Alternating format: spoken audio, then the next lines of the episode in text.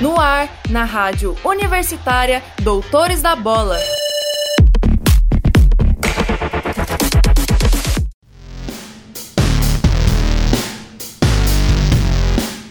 Olá, ouvinte! Começa agora o programa Doutores da Bola dessa sexta-feira, dia 17 de setembro de 2021. No programa de hoje, vamos ter a segunda parte da entrevista coletiva com alguns dos egressos do Doutores da Bola, para falar um pouco sobre as contribuições do projeto para a vida profissional em comemoração dos 21 anos deste projeto de extensão. Você também fica ligado na história do hino do Cruzeiro no quadro Conheça o Hino. E ainda fica por dentro de informações sobre os times goianos no Brasileirão 2021, do Campeonato Brasileiro de Futebol Feminino da Série A1, de detalhes acerca da retomada do público nos estádios em Goiânia e também das etapas da Stock Car na capital goiana neste fim de semana.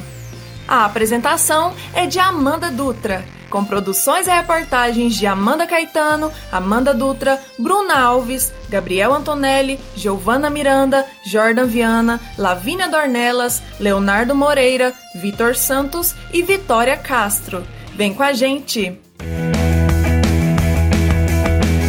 Giro Semanal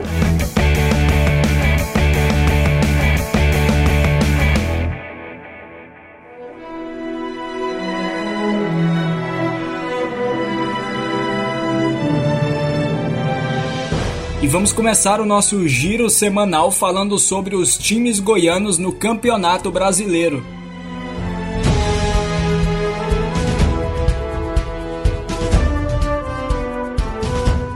Representante do futebol goiano na Série A do Brasileirão, o Atlético empatou pela quarta vez dentre os últimos cinco jogos.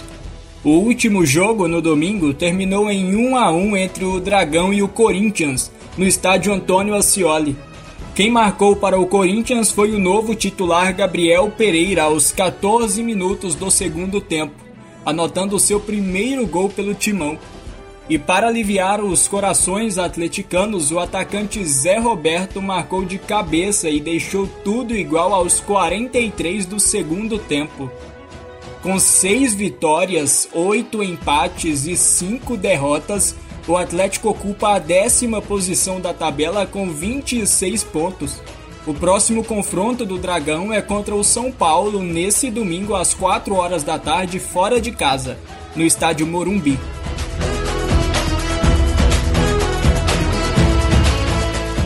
Já pela Série B, o Vila Nova venceu dentro de casa o Náutico por 1 a 0 na última sexta. Aos 46 minutos, na prorrogação do primeiro tempo, o atacante Clayton bateu cruzado e o Náutico acusou impedimento, mas o árbitro de vídeo confirmou o gol que deu a vitória ao Tigrão. É o segundo jogo que o Colorado vence no Oba.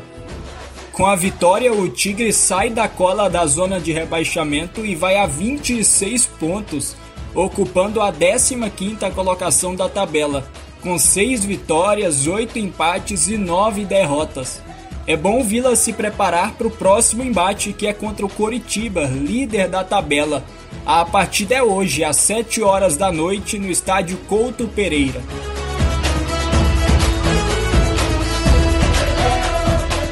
Outro representante do estado na Série B do Campeonato Brasileiro, o Goiás, segue embalado na competição.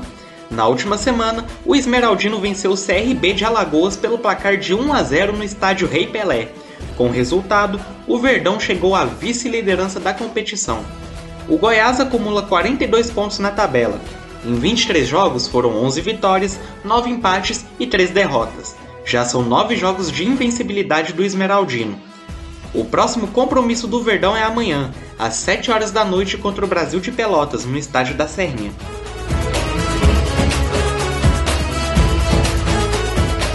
Já pela Série D, a Aparecidense, única representante do estado de Goiás que continua na competição, iniciou a sua caminhada na segunda fase com derrota. Jogando no estádio Ronaldo Junqueira, em Minas Gerais, o Camaleão perdeu por 1 a 0 para a Caldense. O gol foi marcado pelo zagueiro Jonathan Castro. A Aparecidense até conseguiu fazer um gol, porém ele foi anulado pela arbitragem. O jogo de volta será hoje, às 4 horas da tarde, no estádio Aníbal Batista de Toledo, em Aparecida de Goiânia.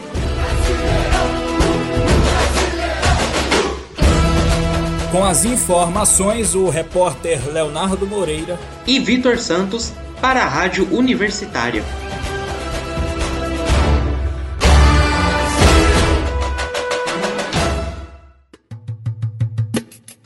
Essa música é dedicada a todas aquelas meninas que sonham em ser jogadora de futebol.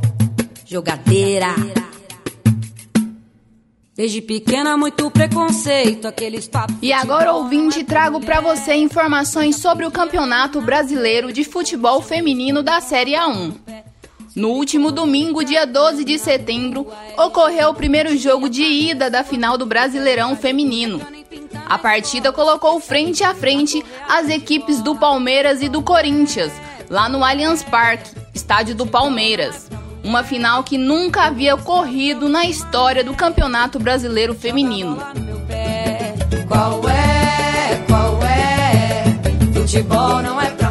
O primeiro tempo foi muito truncado, marcado por muitas faltas e poucas oportunidades para os dois times e com as duas equipes trocando passes em busca de espaços, mas sem sucesso nas finalizações. Ainda no primeiro tempo, depois de muita insistência, o time do Corinthians até que saiu na frente, com o gol da Adriana, após um cabeceio de Gabi Portilho, que gerou uma grande defesa de Julie, goleira do Palmeiras, mas que deixou a sobra para Adriana balançar as redes. No entanto, após a checagem do VAR, o gol corintiano foi anulado por impedimento de Gabi Portilho. O segundo tempo começou mais movimentado. A equipe alvinegra começou levando perigo ao gol adversário, com Yasmin finalizando forte, mas para fora.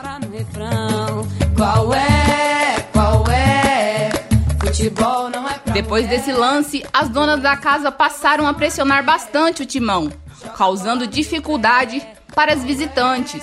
Aos 18 minutos, porém, o Corinthians chegou muito perto de abrir o placar com Gabi Zanotti, camisa 10 da equipe alvinegra. Mas o único gol da partida saiu mesmo após uma cobrança de falta feita por Vicky Albuquerque. E Gabi Portilho apareceu muito bem no meio da marcação, finalizando por cima da goleira e abrindo vantagem para o timão.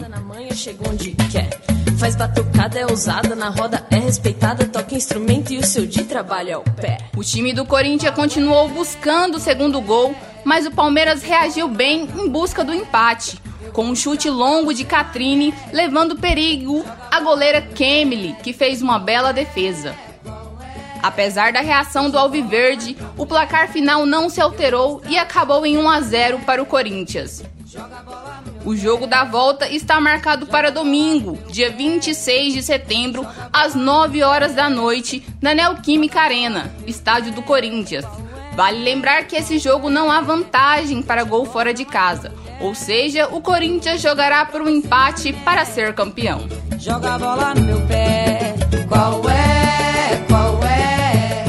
Caso o Alviverde se iguale ao saldo de gols, a decisão irá para os pênaltis. Vale lembrar que essa é a primeira vez que o Palmeiras consegue chegar à decisão. Já o Corinthians tem dois títulos e é o atual campeão da competição. E aí, ouvinte, quem você acha que levanta essa taça no próximo dia 26? Joga a bola no meu pé. Com as informações, a repórter Giovana Miranda para a Rádio Universitária. Joga a bola no meu pé. Joga a bola no meu pé.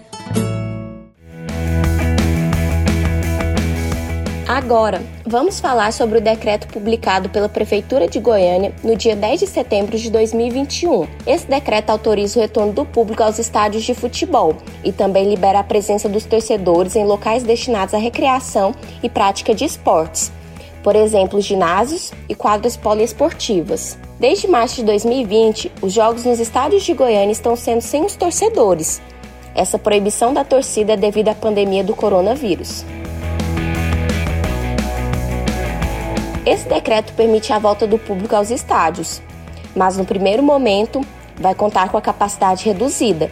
Será permitido somente 30% da ocupação nos estádios. Antes desse retorno, vão ser feitos testes em jogos com até 1.500 torcedores. O documento apresenta algumas proibições. Por exemplo, não será permitida a venda de alimentos, bebidas e produtos nas proximidades dos estádios em dias que houverem jogos. Essa medida tem como objetivo evitar possíveis aglomerações. O secretário municipal dos esportes, Álvaro Alexandre, já ressaltou algumas informações sobre este decreto. Ele explicou que as pessoas que já tiverem tomado as duas doses da vacina ou a dose única bem como tiverem feito o teste antígenos ou RT-PCR até 48 horas antes da partida, podem ter acesso aos estádios. Foi exigido, a partir do decreto, que todos os protocolos estabelecidos pela Secretaria Municipal de Saúde sejam cumpridos. O prefeito Rogério Cruz já estava recebendo, há um bom tempo, solicitações dos clubes para o retorno do público nos estádios. Agora, com a autorização da prefeitura, os times goianos Vila Nova e Goiás pretendem recorrer ao Supremo Tribunal de Justiça Desportiva, STJD, para que em seus jogos pela Série B tenham torcida nos estádios em Goiânia. Com as informações, a repórter Amanda Caetano para a Rádio Universitária. Acerca da liberação da presença de torcida nos jogos do Goiás e Vila Nova pela Série B. Na última terça-feira, dia 14 de setembro, o presidente do STJD, Otávio Noronha, concedeu uma liminar aos dois clubes goianos aprovando o retorno dos torcedores. Desta forma, o jogo do Goiás contra o Brasil de Pelotas amanhã, dia 18, na Serrinha, e a partida entre Vila Nova e Confiança na terça-feira, dia 21, no Oba, vão contar com a presença de público nos estádios. Lembrando que essa liberação está embasada nas condições estabelecidas pelo decreto publicado na última sexta-feira, ou seja, a liberação é para 1.500 torcedores ou 30% da ocupação nos estádios, além das demais medidas listadas no documento. Com as informações, a repórter Amanda Dutra para a Rádio Universitária.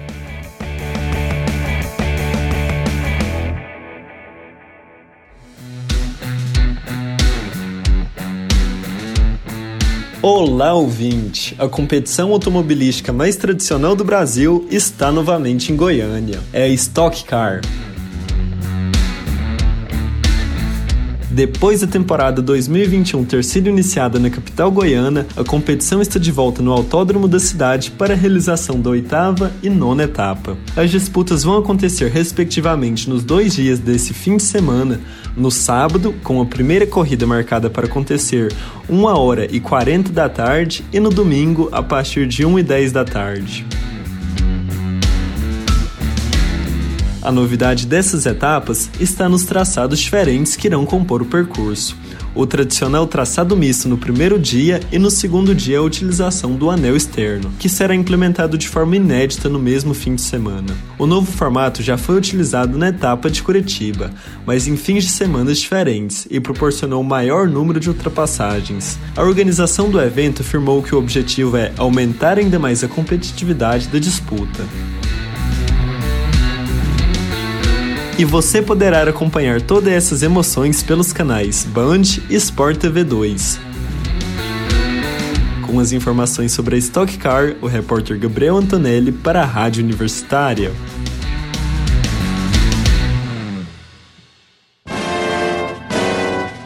Conheça o hino.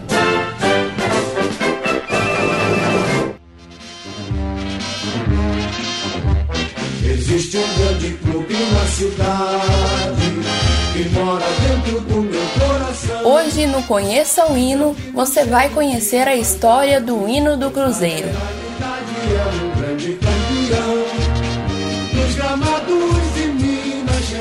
No ano de 1921, por meio de colônias italianas, o Cruzeiro foi fundado inicialmente como Società Esportiva Palestra Itália.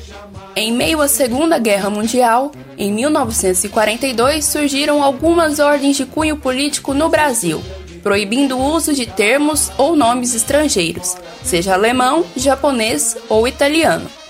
E foram feitas determinadas mudanças. O Palestra Itália se tornou Palestra Mineiro, Mas naquele mesmo ano, no dia 7 de outubro, foi definido o nome Cruzeiro Esporte Clube, em homenagem à maior constelação do hemisfério sul, o Cruzeiro do Sul.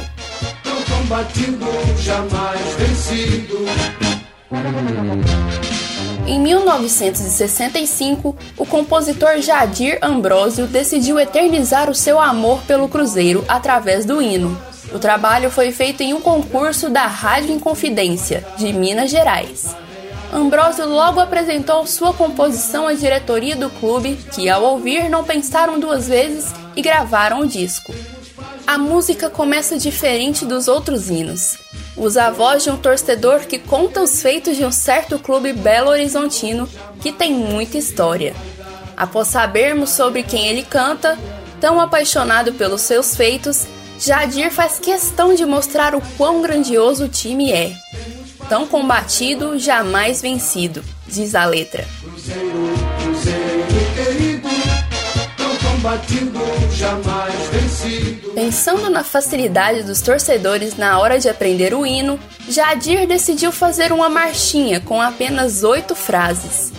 O autor sempre comentava que sua inspiração veio do céu, ao fazer um passeio pela Avenida Afonso Pena, uma das principais de Belo Horizonte. O mais curioso é que ele levou apenas 15 minutos para compor o memorável sucesso. Essa foi a primeira e atual música oficial do clube.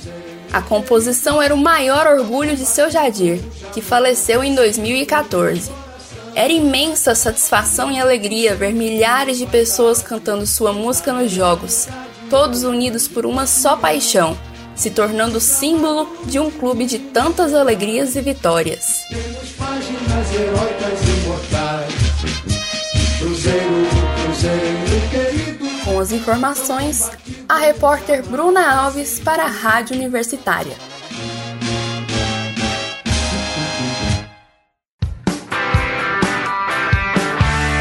Doutores da Bola em Debate.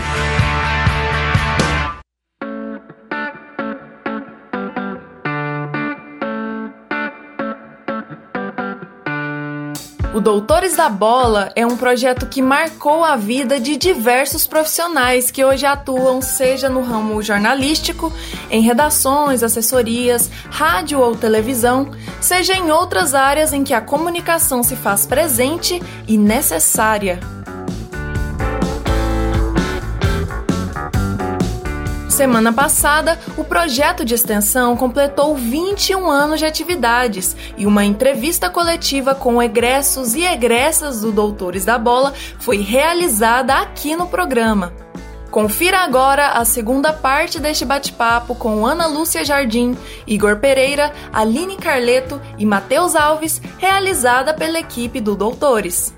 Boa tarde, ouvintes. Boa tarde a todos os que estão aqui. Quero dizer que é um prazer estar aqui com vocês. E, primeiramente, vou direcionar a minha pergunta à Ana, Ana Lúcia, né, a fundadora do projeto Doutores da Bola. Ana, é, eu queria perguntar para você: você se lembra da primeira vez que ouviu a sua voz na rádio? Conta pra gente como foi essa sensação. Oi, Lavínia. Então, é, eu já tinha tido experiência antes do Doutores com a rádio em outros programas, né? E um deles foi o Banquete Esportivo. A gente, a gente deu um misto assim, de estranhamento e emoção, né? Ao mesmo tempo você pensa, nossa, eu consegui fazer, tá ali, tá todo mundo ouvindo, todo mundo assim, né? A gente fica bem, bem emocionado. E, e o Doutores, em especial, quando eu consegui ouvir minha voz e consegui ver que tá no ar, foi uma emoção assim especial por pelo tudo que aquilo que eu falei para vocês, né? Todos os desafios que a gente teve que enfrentar para o projeto e para o ar. Então, assim, de tudo que vocês imaginaram, assim, de cabo à linha telefônica, é, a gente enfrentou algumas barreiras, assim, tanto que demorou, né? Então, assim, quando a gente conseguiu, ouviu, tá ali no ar, aquele momento foi muito especial, assim, muito especial mesmo para mim, especial por, por ser o meu, o meu projeto final de curso também, que eu pensei, gente, se eu colocar esse, esse programa no ar, vou tomar zero, né? E não, e, e, a gratif e super gratificante também, de, puxa, consegui, né? Consegui, conseguimos, porque foi uma equipe muito grande. E conseguimos colocar no ar. E foi muito, foi muito especial. Esse momento do Doutores foi mais especial ainda, né? de, de, de ter o, o, o, seu projeto concretizado, né? Mas eu imagino assim que o pessoal que veio depois, que já pegou tudo mais estruturado, deve ter tido assim ainda muito, muitas outras oportunidades ainda né, mais valiosas. A gente fez tudo muito em alguns momentos muito de improviso mesmo, os, os, primeiros jogos, e a gente não conseguia fazer assim é, uma rotina de jogos, né? Porque a gente ainda disputava horários, a gente tentava todo fim de semana, mas assim foi, foi mais complicado. O ano seguinte foi bem bacana também, porque o pessoal que estava, dos outros anos, né, que era o terceiro, segundo ano, o pessoal de rádio também, conseguiu um acordo com a prefeitura, então eles estavam transmitindo os, o interbairros, né, o, futebol de mais de várzea mesmo, dos bairros, e, e aí eles tinham mais rotina, aí deu para organizar melhor, fazer é, as escalas, né, trocar as atividades, todo mundo participar de tudo. Então, mas o, o que eu quis dizer foi que, assim, a emoção para mim foi um pouco diferente, talvez, mais por isso, por, por ter conseguido colocar no ar. Eu acho que quem quem já pegou ele, o programa em andamento, talvez tenha tido outras emoções e outras experiências ainda mais valiosas, né? Eu acredito, assim, às vezes alguém que nunca se imaginou narrando um jogo, ou às vezes alguém que nunca se imaginou comentando um jogo, é, ou às vezes alguém que nunca se imaginou lá embaixo, no campo, no, na porta do vestiário, entrevistando um jogador, né? A gente tentou é, fazer isso no primeiro ano, um pouquinho de cada, né? Eu cheguei, eu, eu, eu às vezes mediava, cheguei a comentar, cheguei a ir para o gramado, mas assim, era bem mais corrida, bem mais difícil, que eram poucos jogos, né, que a gente fez, foram poucos jogos. Mas foi já assim uma emoção realmente incrível, incrível, incrível de, de, de ter conseguido e de se ver fazendo aquilo, uma coisa assim que às vezes sei lá, antes não tinha passado pela minha cabeça, por mais que eu fosse apaixonada por futebol, sabia que na faculdade eu ia dar um jeito de ir para a área esportiva, eu não, não, imaginava que aquilo ali fosse acontecer, assim. Muito interessante, Ana, obrigada. Passar a palavra agora para o Igor. Só queria fazer um adendo que eu até esqueci, é porque quando vocês perguntaram qual é onde qual é o seu ofício e tal, não sei o quê, é porque o meu fixo é na Secretaria de Esporte e Lazer, mas eu sou eu ainda sou narrador é, pela FGF TV e CBF TV, só que é como é um freelancer e tal, e foi uma oportunidade bem legal que eu, eu comecei a fazer logo depois que eu saí do Popular. Aí eu fiquei é, que a gente transmite jogos pela internet, é, jogos principalmente de base, sub-20, sub-17, sub-15, sub-13. É, a gente estava fazendo também Campeonato Brasileiro Feminino, Campeonato Brasileiro Série D, divisão de acesso, então é, eu ainda estou narrando e tal, narrando para Web TV, né, que é outro ritmo, e eu acabei esquecendo de, de mencionar isso. É, eu, é, eu comecei falando na rádio no Fanático no Fanático, né, que é quando que eu entrei primeiro no Fanático e no Doutores juntos, né? E quando eu entrei no Doutores, eu peguei uma espécie de entre-safra do Doutores. Na minha turma de 50, só dois entraram no Doutores, que fui eu e a Jéssica Gonçalves. E foi até, assim, curioso, acho que foi a das turmas que menos entrou gente no Doutores. E era uma época que o Doutores tinha muita gente dos, dos mais velhos, né? Então, para começar a falar no Doutores, para entrar, tipo assim, eu peguei três jogos de auxiliar de plantão que você ficava só é, acompanhando o plantonista, ajudando ele e observando como que a transmissão funcionava. E, a, e eu lembro que o processo era esse. Eu fiz três auxiliares de plantão só para observar e aí fiz o plantão. Se não me engano, fiz três, quatro vezes. Aí quando a gente ia para o estádio, era o mesmo processo é, eu fui acompanhar o repórter no campo, fiquei três jogos só observando, só acompanhando, para só depois pegar o microfone e, e falar aí. E lá em cima a mesma coisa, para comentar, para ancorar.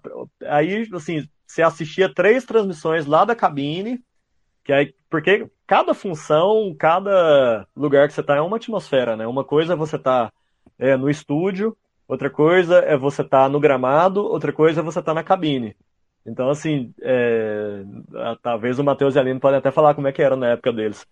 Então, assim, tinha, tinha esse cuidado, né? Tinha de preparar minimamente, né? Com, de três em três transmissões para não entrar assim, ah, joga lá e faz. Era um pouco assim, mas não era tanto, né? como a Ana disse, causa um pouco de, de estranhamento, né? Você escutar a sua voz, até você acostumar, leva um tempinho, mas é naturalmente, naturalmente acontece, pelo menos comigo. É, em pouco tempo eu já estava me acostumando. E assim, é uma experiência assim, inesquecível, assim, quando já quando você está no estúdio, né, que é o primeiro lugar que você fala, quando acende aquela, nem sei como que é hoje, né, mas acendia aquela luzinha amarela ali no ar. Aí dá aquele friozinho na espinha, fala, agora tem que falar, tô ao vivo. E vamos lá, né? Se gaguejar, vai para frente, se se comer palavra, errar a dicção, tropeça, continua e vai embora. E assim, é, é uma experiência única. Muito bacana, Igor. Muito obrigada. Agora, direcionando a palavra para a Aline. Conta pra gente, Aline, como foi a, a sensação? Estranhíssima, né? É... Costumavam falar pra gente que a gente precisava escutar a nossa voz para poder ver no que melhorar. E de fato isso é verdade, a gente precisava fazer isso. E era uma tarefa de casa que eu detestava fazer. Eu achava minha voz muito estranha, ainda ficou um bullying do Matheus e da galera, né? Brincadeira. Mas no sentido de cada um imitando o outro para ver como que era. E aí a gente acaba tendo que adaptar. Então, quando eu escutei pela primeira vez, eu falei, meu Deus, isso não é para mim. E aí, com o tempo, eu fui melhorando, fui vendo o tom de voz que usar, dicção. Mas na primeira vez que eu escutei foi muito estranho. A gente não está acostumado a se ouvir, né? Então você fala essa não sou eu. Mas é uma tarefa que eu acho que, independentemente do jornalismo, todos deviam fazer, se escutar um pouco, principalmente para ver onde você está falando plural e deixando de colocar, né? Às vezes a gente tem muito costume de, no gerúndio, a gente corta o D e fica falando ao invés de falando, né? Então, e a gente percebe também que a gente tem muito sotaque, né, quando se escuta. Então foi uma sensação muito estranha, só que com o tempo você acostuma. Muito bom, Aline. Agora, Matheus. Eu odiei também, assim, de, de primeira. É muito estranho, né, é, o Lavinho. Porque é igual, é igual exatamente o que a Aline falou. Tipo, não parece que é você, né? você fica um pouco assim orgulhoso e emocionado pelo trabalho que você fez, mas a gente meio que vai também com a sensação de tipo assim, vamos lá, eu tô pronto, igual o Igor falou, você faz três auxiliares de plantão e aí você vai para o plantão e depois para ancoragem, né? No, no estádio para apresentar o jogo. Aí, por exemplo, depois que você vai para o estádio, você fala assim, não, eu tô, eu tô ótimo para fazer isso aqui. E é sempre um processo que reinicia. A gente nunca está nunca tá pronto, como a gente não está até hoje. Mas a gente vai com um pouco essa sensação de tipo, pô, vai, vai dar bom e tal, vamos lá. E, e daí fala assim, nossa, tá muito ruim, eu preciso melhorar muito, o que é normal, porque é a primeira vez que a gente está fazendo aquilo ali, então fica um pouco de frustração no início também, né? de, o medo de, de não dar conta, mas isso aí a gente tira de letra, né? O doutor está aí para isso, para a gente errar, para melhorar, aperfeiçoar aos poucos, mas é claro que já era estranheza no início, né? É uma escola para a vida, né, o doutores? Exatamente. Bom, muito obrigada pela resposta de todos. Agora eu vou direcionar a palavra ao Gabriel Alves. É, primeiramente, boa tarde é, para todo mundo. É, eu queria que cada um listasse experiências marcantes que o, o Doutores deixou em vocês, ou a experiência mais marcante que vocês tiveram no Doutores da Bola. Bom, gente, eu vou começar. é, bom, é, o Doutores, para mim, trouxe, trouxe, posso dizer que várias experiências muito especiais, né? Como eu já disse, a, a primeira transmissão teve toda aquela questão especial de ter sido a primeira, né? De falar, pronto, conseguimos colocar no ar. Então, tecnicamente deu certo agora, é, e a gente conseguiu, pelo, pelo menos assim, tiveram alguns cortes durante a transmissão, mas a gente conseguiu fazer o nosso trabalho, conseguiu o pessoal de campo se comunicou, falou direitinho, agora é, é, evoluir, né? Então, assim, o primeiro teve esse momento marcante por ter conseguido colocar o, o projeto no ar. E ao longo também do, daquele ano, né, do primeiro ano, a gente teve a oportunidade de, de cobrir a final da Copa João Avelange no Rio de, no Rio de Janeiro, né, que foi aquele jogo que acabou que não terminou, né? Que caiu alambrado, é, que, o, que o Romário foi é, expulso, né? E aí foi uma confusão imensa e foi muito marcante. Primeiro, pela experiência de estar cobrindo uma final né, de campeonato brasileiro, quantidade de rádios de tudo quanto é lugar e a gente ali, né?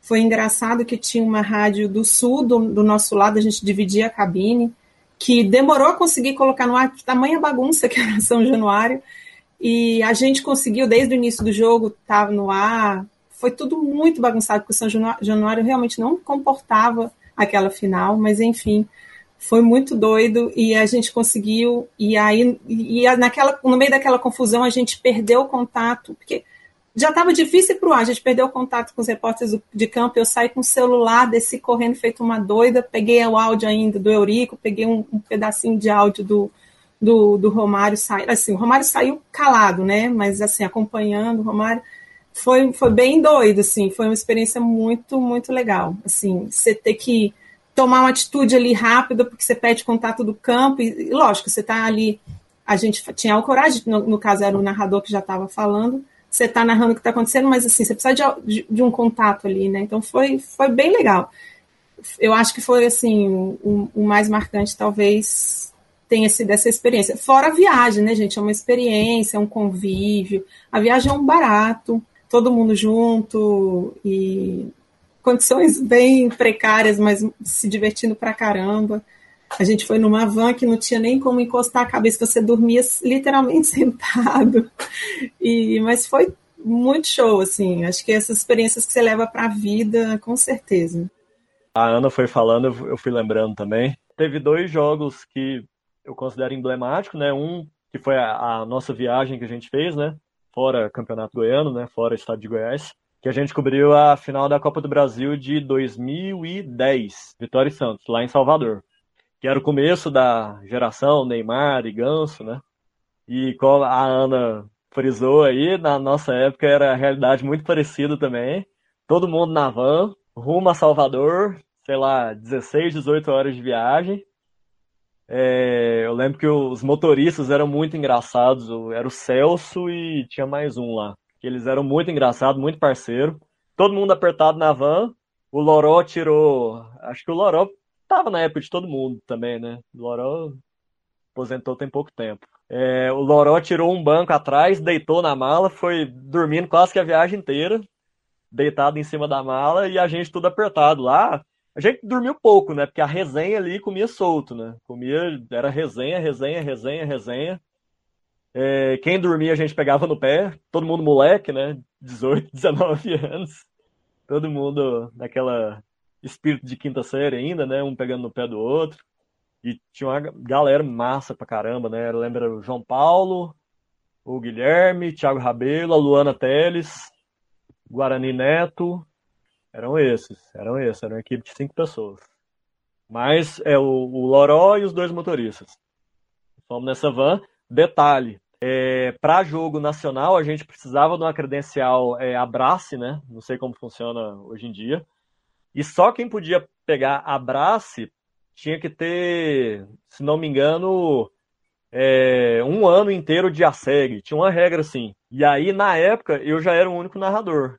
E aí eu não tinha credencial. Aí, assim, aí a gente foi nessa aflição, né? É, vai na van e tal, não sei o quê. E aí, quando entrar lá no estágio do Barradão, lá em Salvador, você fica lá atrás, junto com o Loró, escondido atrás do. embaixo do banco, pra ninguém te ver. E, tipo assim, o jogo era nove e meia da noite, a gente chegou no estádio quatro horas da tarde. Funcionou. A gente pegou, entrou, escondido, eu só com a SEG, com medo do, assim, com medo danado do pessoal me barrar lá, e aí como é que vai ter transmissão, outra pessoa ia ter que narrar. E aí eu entrei no estádio quatro e pouco, e não podia sair mais. A gente preparou muito material, foi um pré-jogo de uma hora e meia. A gente tinha muita sonora, muito comentário e foi levando. Assim, eu acho que foi, foi o único pré-jogo de uma hora e meia que a gente fez. Foi, assim, foi um pré-jogo muito grande. No máximo é, era uma hora o nosso pré-jogo. Né? E foi um jogo, a Ana falou que a gente vê pessoas de todo, todos os cantos e tal. E no espaço que a gente estava, como era uma final, era a imprensa do Brasil inteiro, né? Principalmente imprensa de São Paulo, que era que o Santos estava envolvido, né?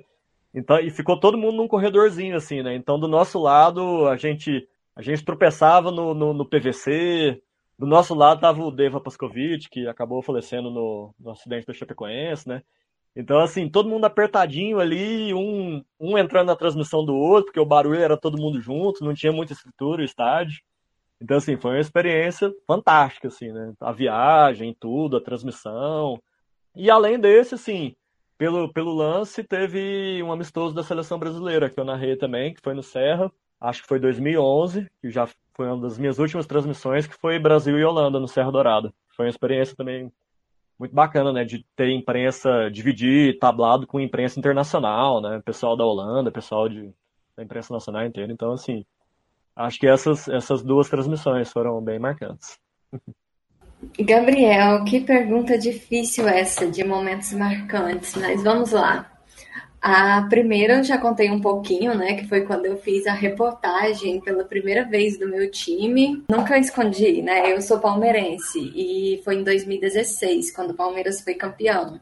Eu fiz o jogo do Palmeiras e Atlético Goianiense. Foi um momento de muita realização para mim. Eu não sei colocar isso em palavras, mas eu entrevistei Fernando Praz. Eu praticamente monopolizei ali no final do jogo o William Bigode que tinha feito gol.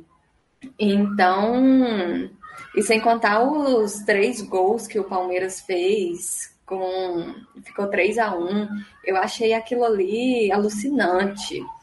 E mas também teve outros, pelo que a Ana contou, o Igor, vocês veem que Doutores da Bola é sempre relacionado a alguma coisa precária, né? Não tem como num momento precário não ser marcante. Nossa, o jogo, um clássico, Goiás e Vila Nova, meu Deus. Torcida única, foi quando instituíram torcida única no Serra Dourada e o primeiro jogo tinha Goiás como mandante. Eu estava fazendo reportagem e o Vila Nova ganhou de 3 a 0, foi naquela época daquela rixa de tá tudo normal em Goiânia e o Alain Mineiro respondendo e a torcida do Goiás brigou entre si, começou a jogar pedra dentro do campo. Eu tive que esconder atrás da polícia, do batalhão de choque, com a minha colega, a Dani Versiani, que hoje está na CBN, estava estreando na reportagem. E aquela loucura foi. Não tem como esquecer esse dia, porque eu senti medo. Eu falei, meu Deus, é assim. Outro momento também que foi um dia específico, eu não lembro o jogo, mas por conta das companhias, por conta da rotina, eu lembro de um dia que tinha aula cedo e todo mundo que estuda no Samambaia sabe como é, né? Você tem que acordar às 5 horas da manhã se não mora perto. E foi desse jeito, eu acordei 5 horas da manhã, fui para a faculdade, da faculdade ia direto para o estágio e do estágio para o estádio e lembro que esse jogo era muito tarde. A gente ia pra rádio e chegava no estádio. Eu sei que eu saí nesse dia 5 horas da manhã de casa e cheguei uma e meia da manhã do outro dia. Minhas refeições eu nem lembro quais foram, mas eu lembro que tem uma foto é, com você, né, Matheus, da gente comendo um cachorro quente que o Pavão preparou na rádio. Nossa, aquilo, aquela foto ali retrata o que foi a nossa trajetória. É muita responsabilidade, muita muito momento marcante para a gente e são coisas que você faz que quando passa você fala: será que eu consigo fazer de novo? Os meus foram esses. Agora que vai passar para o Matheus, se ele não contar de quando ele derrubou o iPad do Gustavo Villani, aí não foi. Ele não contou todos os momentos marcantes. É, de fato tem esse momento aí que não é muito bom lembrar. Foi, eu, eu, gosto muito do Gustavo Villani, né, do que hoje está na Globo. Ele tinha acabado de sair da, da Fox, foi para a Globo.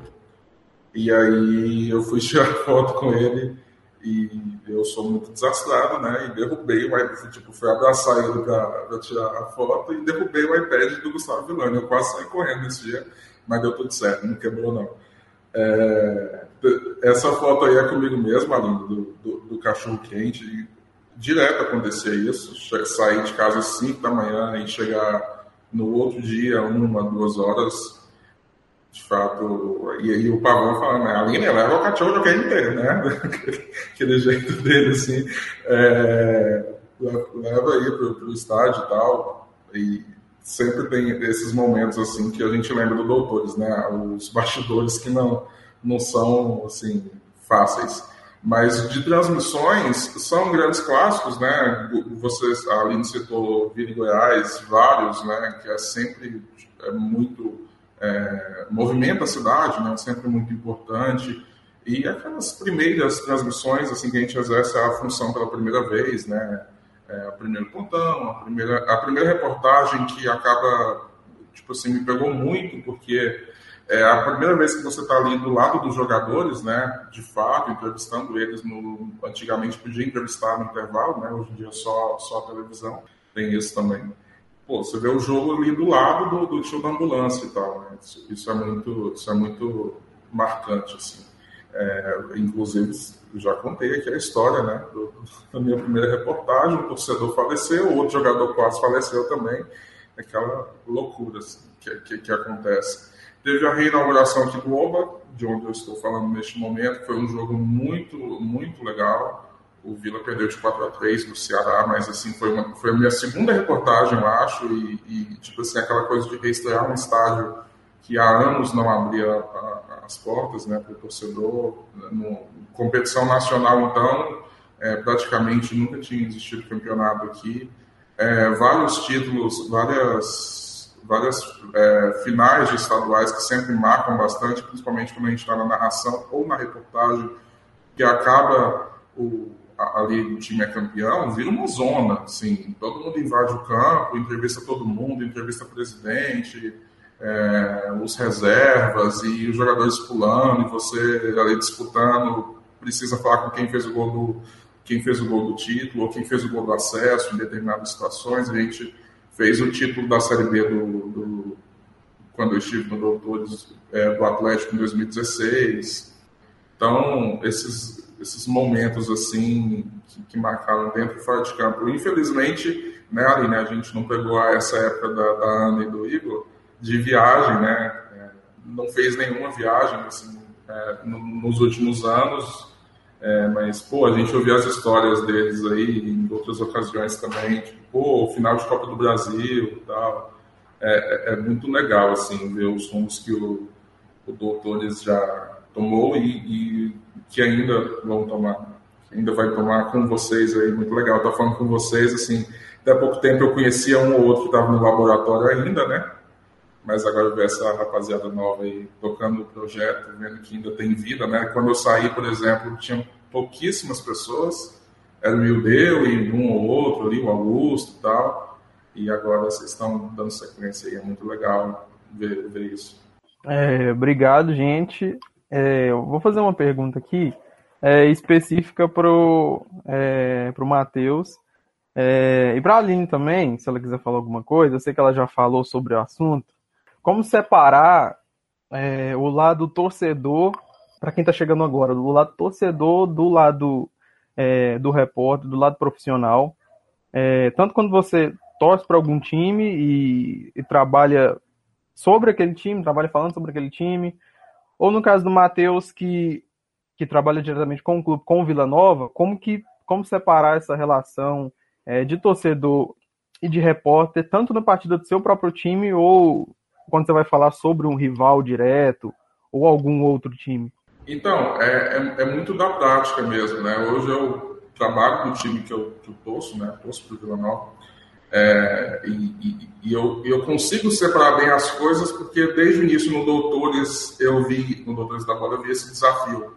Assim, pô, eu preciso separar as coisas e aí acontece naturalmente, ô Gabriel. Com o tempo, assim mesmo, você é, já se vê comemorando um gol ali disfarçadamente uma vez ou outra ali na, na reportagem na beira do campo ou na narração, mas daqui a pouco você está ali no projeto, você está narrando o gol do Goiás do mesmo jeito, você está, é, enfim, quando, eu, quando eu trabalhei com o Igor, eu cobri o Atlético por um ano e meio, então acaba que a gente pega carinho também pelo clube, porque torce para o clube, porque se o clube ganhar, eu vou ter melhores condições de trabalho dentro daquele clube também, isso é, isso é inegável, então quando eu cobri o Atlético, eu torcia mesmo assim, para que tudo desse certo, porque eu conseguiria melhores histórias e conseguiria, vamos dizer assim, crescer mais na carreira, né? É, consequentemente.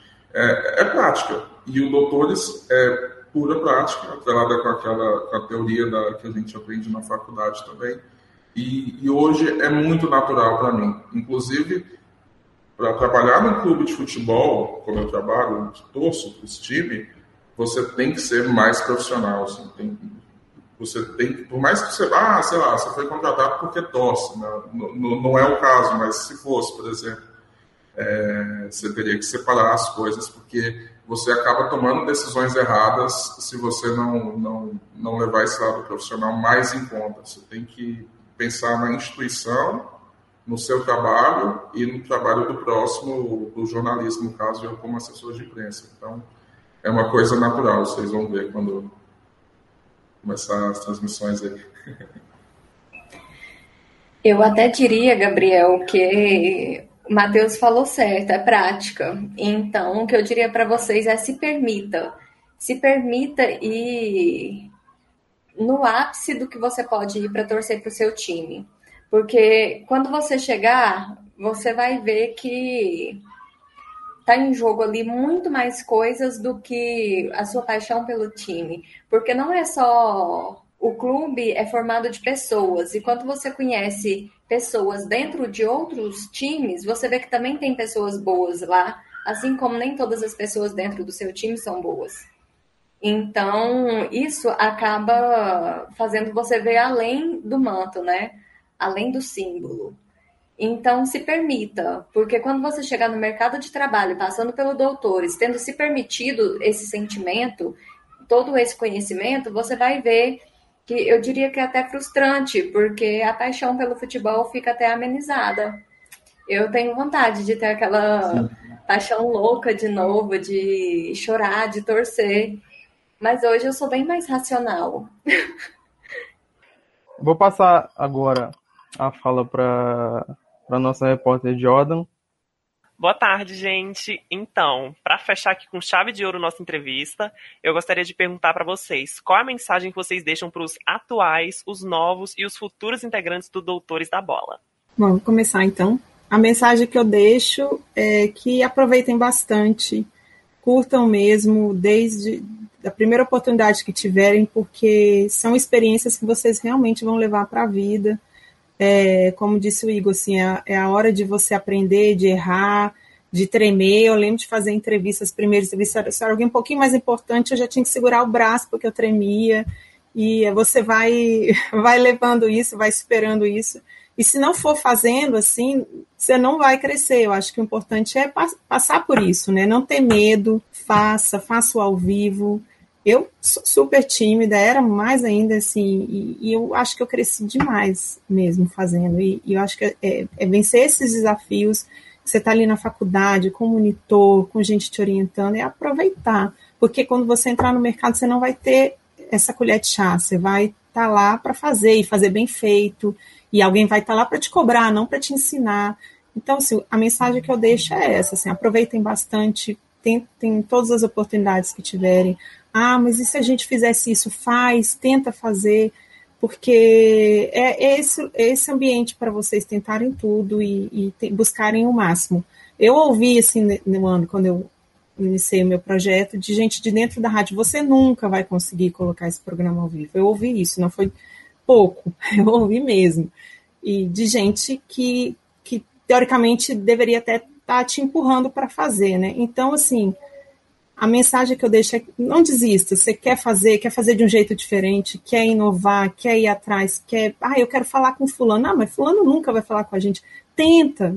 Que não consiga esse ano, tenta ano que vem. Mas assim, essa é a minha mensagem, que vocês estão no ambiente para tentar tudo, para tentar fazer tudo. Até as viagens, às vezes é uma loucura, ah, não, não vai ter como. Tenta, vai atrás, vai para o interior, vai. Eu acho que a minha mensagem é essa, vocês estão num ambiente controlado e tem mais aqui que desenvolver e crescer. Aproveitem, vale muito a pena. Bom, vamos lá então. É, vou muito na linha da Ana, né? Também aproveitar para agradecer a Ana, né, que plantou, ajudou a plantar essa semente. E às vezes nem tinha toda essa pretensão de pensar, pô, 21 anos depois vai ter a galera fazendo o projeto e levando o nome do projeto. realmente deve ser muito doido, né, pensar nisso. E acabou que essa semente que você plantou deu, deu esses frutos todos aí. Vou na mesma linha, desfrutem. Desfrutem, aproveitem. É, não tenham medo de errar, vão fazendo. É, é, claro que, assim, igual eu falei, ah, é, às vezes nem todo mundo tem a segurança de, de querer tentar narrar ou de fazer alguma função. Beleza, se você se você não não, se, não quiser mesmo, não, não faça. Mas assim, não deixe de fazer isso por medo, por exemplo. Estou citando um exemplo aqui da, da narração, né? A Ana falou outras coisas de correr atrás de viagem e tal. É, se você não quer narrar, beleza, mas não, não fique pensando assim, pô, eu tive a oportunidade de, de narrar um jogo e não fiz. Se você fosse arrepender de alguma coisa, arrependa de uma coisa que você fez, não de alguma coisa que você não tenha feito. Pô, no que vocês, no que depender de vocês aí, não deixe morrer o projeto, não, cara. Vai, faz propaganda pra galera aí. Você, alguns de vocês são calouros, né? É, é bom ver isso, os calouros entrando. Tipo assim, tenta motivar outra galera que, que, que goste de esporte ou que queira ter uma experiência é, diferente dentro da faculdade. Fazer de tudo para não, não deixar morrer, né? Tipo assim, para que essa semente que a Ana e a galera da turma dela plantou lá em, em 2000 continue dando frutos aí. É isso. E vocês, Jordan, Amanda, Gabriel, Vitória, Lavínia, todos os outros que estão aí participando do projeto. É mais ou menos o que eu já disse, permita-se, ousem, faça a reportagem do seu time, entrevista o jogador do seu time.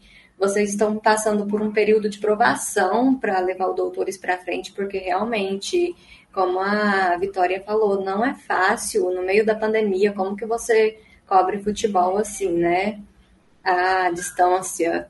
Então, levem para frente, vivam intensamente, porque lá na frente vocês vão olhar aliviados de ter feito tudo e vão ver o quanto isso somou na vida de vocês. Eu lembro o Pedro Rara, quando ele estava saindo no, do projeto, estava formando, eu estava assumindo a monitoria, e ele falou que ele se considerava, não que o Doutores fosse um filho dele, mas que ele era um filho do Doutores.